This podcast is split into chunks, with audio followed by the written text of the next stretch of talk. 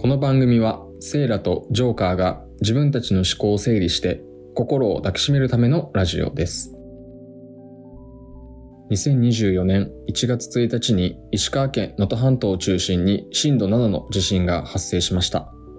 この地震により被災された皆様にお見舞い申し上げるとともに犠牲になられた皆様に哀悼の意を表します。今回のエピソードでは令和6年能登半島地震についてお話をしていきたいと思っております。本日収録しているのが1月9日火曜日なんですけど少し前の1月5日金曜日に支援物資の配布をするために被災地である石川県に行ってきました。なぜ被災地に行くことになったのか行ったから見えた現地の様子あとは我々ができる支援の形にどんなものがあるのかそういうことについて今の言葉で残すために僕一人で今収録を行っております。今日は地震について触れていくので心が苦しくなってしまうかもと思った方はここで再生を止めて次の回を楽しみにお待ちいただけたら嬉しいです。報道や SNS を通して悲惨な現状を毎日目にしているかと思いますので自分の心を守ることを優先してください。では早速話をしていきたいんですけれども、まず、令和6年能登半島地震は1月1日午後4時10分に発生して最大震度7を観測しました。で、その時僕は愛知県名古屋にいたんですけれども、名古屋は震度1と発表されてました。ただ、1分ぐらい大きく揺れて恐怖を感じたのを数日経った今でも覚えています。はい。なので震源地に近い地域の方々は自分が感じた揺れの何倍もの大きい揺れを何度も感じて怖い思いをしたって考えるとすごく胸が痛みます。で、名古屋の揺れが落ち着いてからはニュースで報道される被災地の現状だったり被災された方々がリアルタイムに更新する現状だったりっていうのを目にしてただただ被害の拡大と震源地に近い地域にいらっしゃる方々の安全を祈ることしかその日はできなかったですね。はい。それから僕にできることが何かあるんじゃないかっていうので日々こう考えていたんですけれども1日から数日した後に一般社団法人 Think The Day のスタッフとして支援物資を配布するために石川県に向かうこととなりました。そして1月5日金曜日に石川県富山県に支援物資を配布をしてきました。でこれだけ聞くとどうつながっていくことになったのかっていうところを疑問に思う方だったりあと単純に今の被災地に行かない方がいいんじゃないかって思われる方もいらっしゃるかと思いますのでそこの部分をまず順に説明していきたいと思います。まず一般社団法人 Think The Day とはどういった団体かというと災害が発生した際に即座に必要物資の運搬などその日から被災地支援を目指す完全非営利の社団法人になります。で一般的な支援団体って災害発生後に支援金を募ってある程度貯まったら必要物資に変えて現地に届けるっていう形を取ることが多いんですけれどもThink The Day は日頃から防災グッズの販売であったり寄付を受け付けているのでその売り上げ全てを災害発生時のために貯金をし続けている形になります。なので災害発生時にその資金を使って即座に必要物資などに変えて動くことができる仕組みになっています。で、僕たちとこの団体の関係性としましては、僕とセイラが日頃から共に Think The Day と仕事をさせていただいていることがあって今回災害支援の実績がある Think The Day の指揮指導のもとスタッフとして動いております最後に一番重要な部分をお話ししておきたいんですけれども地震発生直後から石川県知事より個人ボランティアの被災地入りをしないようにと要請が出ております。これがなぜかというと、被災直後で道路状況が非常に悪いことと、被災地域が今までと違って多角的にアプローチができない地形であることから人命救助などに時間を要しているのが大きな理由です。被災地の受け入れ体制が整っていない時に個人ボランティアが行くと緊急車両の通行の妨げになったり向かった本人が災害に遭った場合に救助に当たる自衛隊の方々のリソースが増えてしまったりと問題になるので県としては来ないでくれと発表しています。で今回 Think The Day が必要物資を輸送することとなった背景には勝手にこちらで判断をして向かったのではなく被災地から支援物資の要請があったことがありますのでその点ご理解いただけますと幸いです。また自治体との連携を取りながら緊急車両が走行する道を避けたり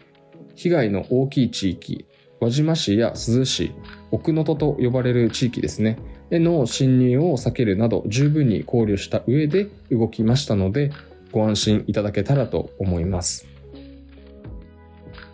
ここからは現地での様子に加えて僕が実際に行ったことで見えた現場の実態などをお話しできればと思います。今回は運送会社の協力のもと要請のあった石川県にあります相模構造改善センター内灘町役場都議支所七尾市役所本庁舎富山県にあります氷見市役所の5カ所に物資を運びました。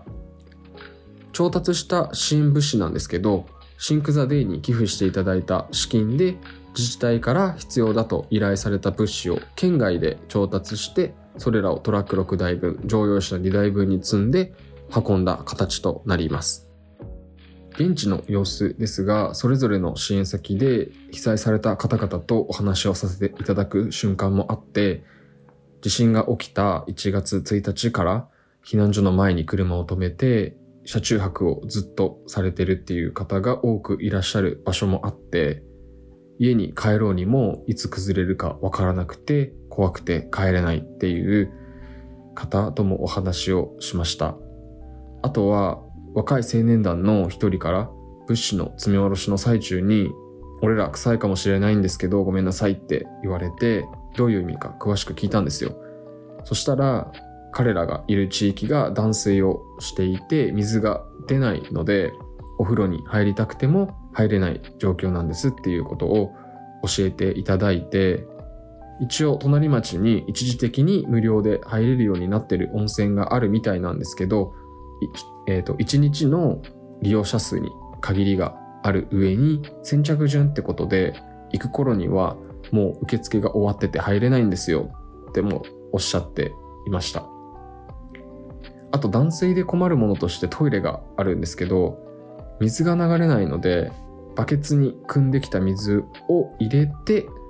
それで流しているっていう状況でもありました。水が貴重なものなので、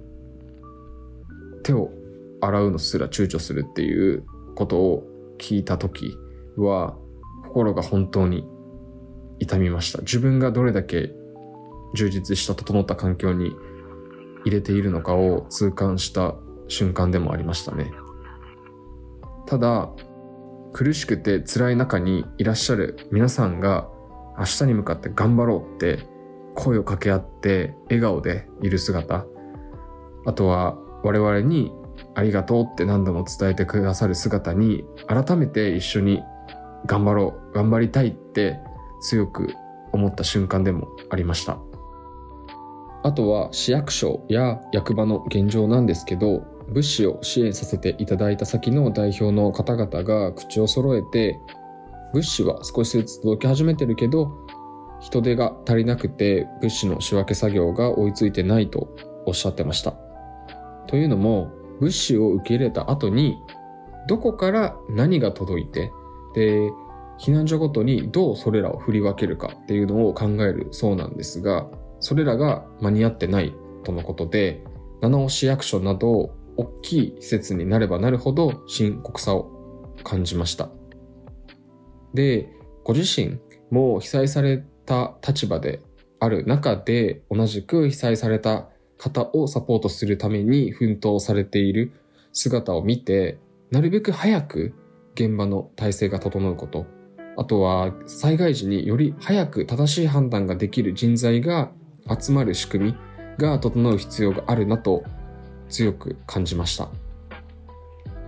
そのように現場の声も聞きながら物資を5箇所に届けて回ったんですが、それらが夕方過ぎ、えー、6時ぐらいに全て完了して、すぐに我々は東京に戻りました。で、東京に戻ってからも次の支援に向けて要請を受けた自治体への必要物資のヒアリング、あとは物資の調達に協力してくれる企業の方々などと連絡を密に取ったりと代表を中心に今も動いております。最後に被災地に行けない方がどのようにして被災地を支援できるかっていう話をするんですが、災害が起きた直後でボランティアとしても現地に入れない状況に今はなっているので、今は早く平穏な日々が戻るよう祈ること、そして支援金を送ることが最大の支援になると僕は考えています。今回被災地5カ所に物資を届けてそれぞれ必要とする物資に違いがあったことと物資の仕分けを被災者の方々自らが手作業でしていることを目や耳で知って個人が闇雲に物資を送ることは今の最善ではないなと感じました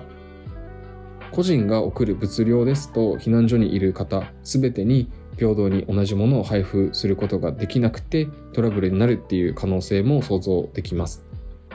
ですので、もし支援をしたいという思いがありましたら、どうか支援金の寄付を検討することをお勧めします。ここで注意する必要のある点は、支援金を寄付する先についてです。自分が寄付したお金が正しく現地に届いたかが不明瞭な寄付先も多く存在している状況ですので、ご自身で寄付する先が寄付された後、どのように動いていくのかを事前に確認して信頼できる場所へ支援金を託していただくことをお勧めします。そして我々が提案する寄付先についても一部皆さんに共有できる情報をお伝えさせていただきます。一つ目が石川県が日本赤十字社石川県支部及び石川県共同募金会と連携して振込先を設置しております。また富山県にも同様に県が設置した振込先があります。2つ目が我々が一緒に動いているシンクザデーです。こちらも支援金の寄付を募っております。こちらはお話ししてきた通り、いただいた支援金を必要物資に即座に変えて、どこに何を届けたのかっていうのをタイムリーに報告を行っております。提案させていただいた寄付先は概要欄に掲載しておりますので参考にしていただければと思います。今回の被災地支援についてこうして発信すること自体良いものなのかって数日実は考えてました。というのも Think The Day に要請があって向かったわけなんですけれどもそれでも行くべきではないという意見を持つ方もいらっしゃるのでこうして発信することで被災された皆様や Think The Day に迷惑がかかってしまうんじゃないかって考えてたのが大きいです。ただ今のリアルな現状を発信することで聞いてくださった方が募金をするなどのアクションを取るきっかけになったり何か被災地支援につながる光になるんじゃないかってセイラと話し合ってこうして話すことに決めました。日々変わっていく状況と被災された皆様のお力添えになれるよう精一杯サポートを行っていければと思います。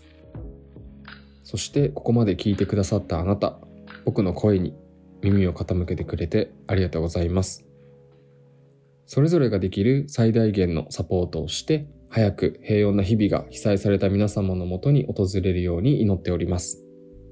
被災された皆様は我々含め多くの方が皆様と一緒に頑張っていこうと強く思って動いておりますので、どうか希望を持ってお過ごしください。